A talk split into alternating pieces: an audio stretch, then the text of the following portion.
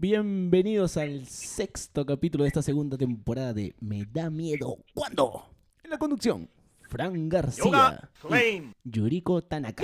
La Buenas. Nikkei. ¿Qué hemos traído el día de hoy, Yuriko, para, para el público?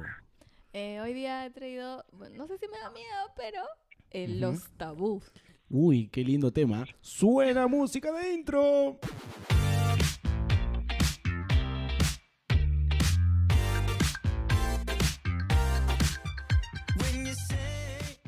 Ya, buenazo. A ver, comencemos con el bloque etimológica. Gracias, gracias.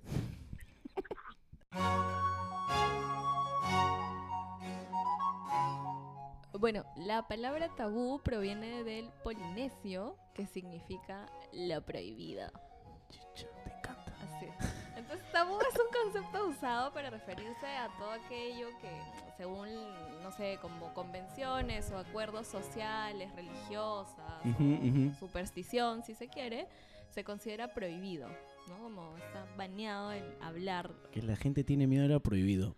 Por ejemplo, yo tengo un ejemplito. Este es un clásico, ¿ah? A ver, Y ya tocaba hablar, ya porque hace rato no hablamos de eso. a ver. ¿Ya? Del sexo.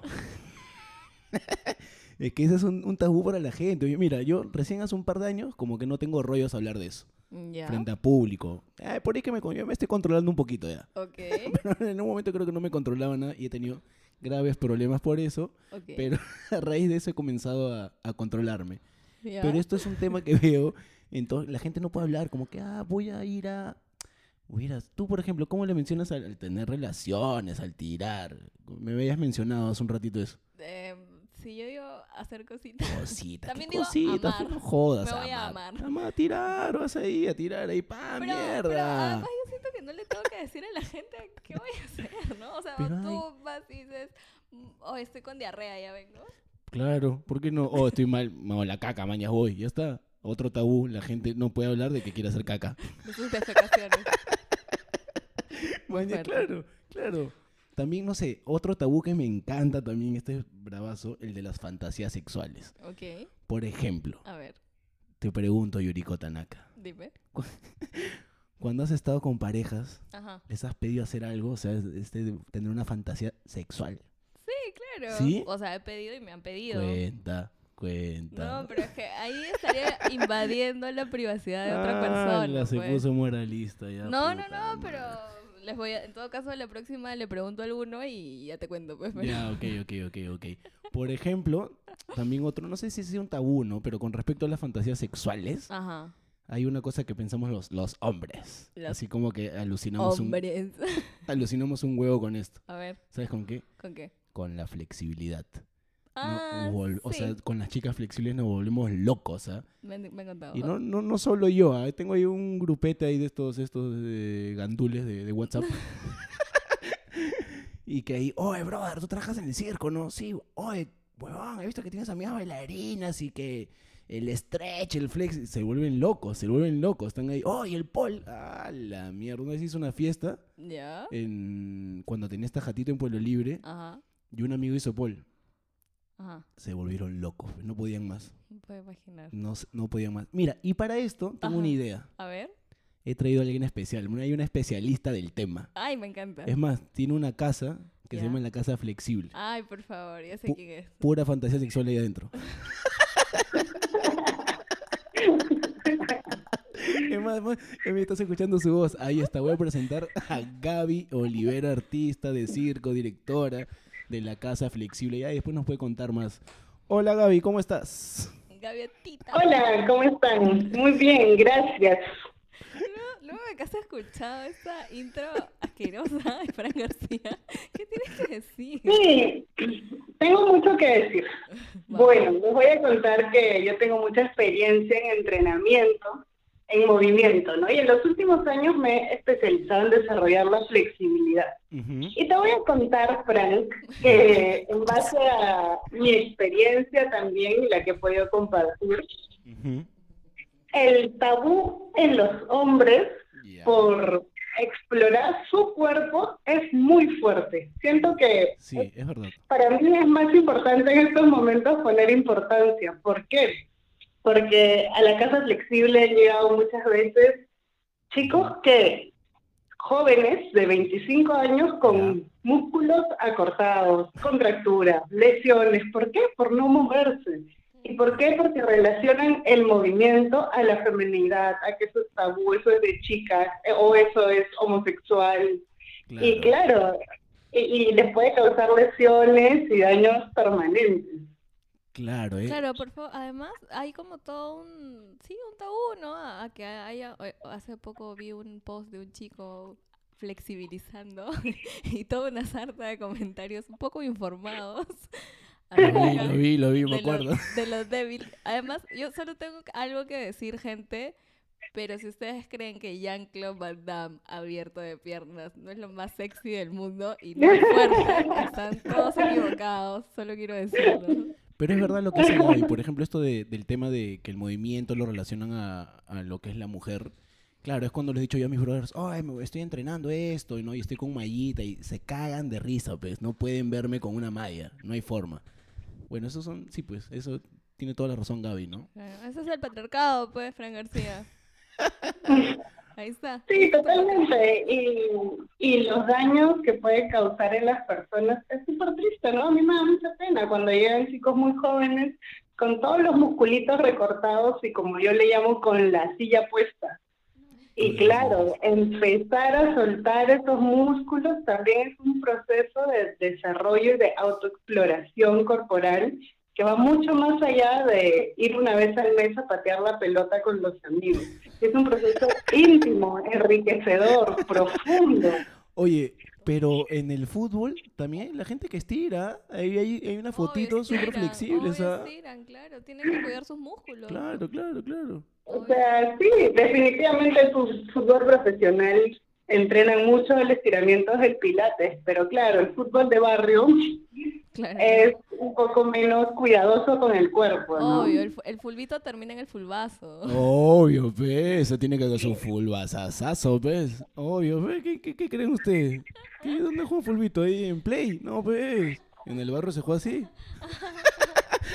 Pero bueno, esto que trae Gaby también me hace pensar en, en como el tabú hacia lo que se considera sagrado y tal, y las, y las malas prácticas que se dan dentro de ellas, como los abusos de poder, este, dentro de las iglesias, incluso los casos de pedofilia. O sea, yo creo que sobre eso está prohibido porque además se siente como que vas en contra de, de la creencia de alguien cuando lo que estás eh, evaluando, criticando, más bien son prácticas individuales de algunos que están muy fuera de lo que se predica, ¿no?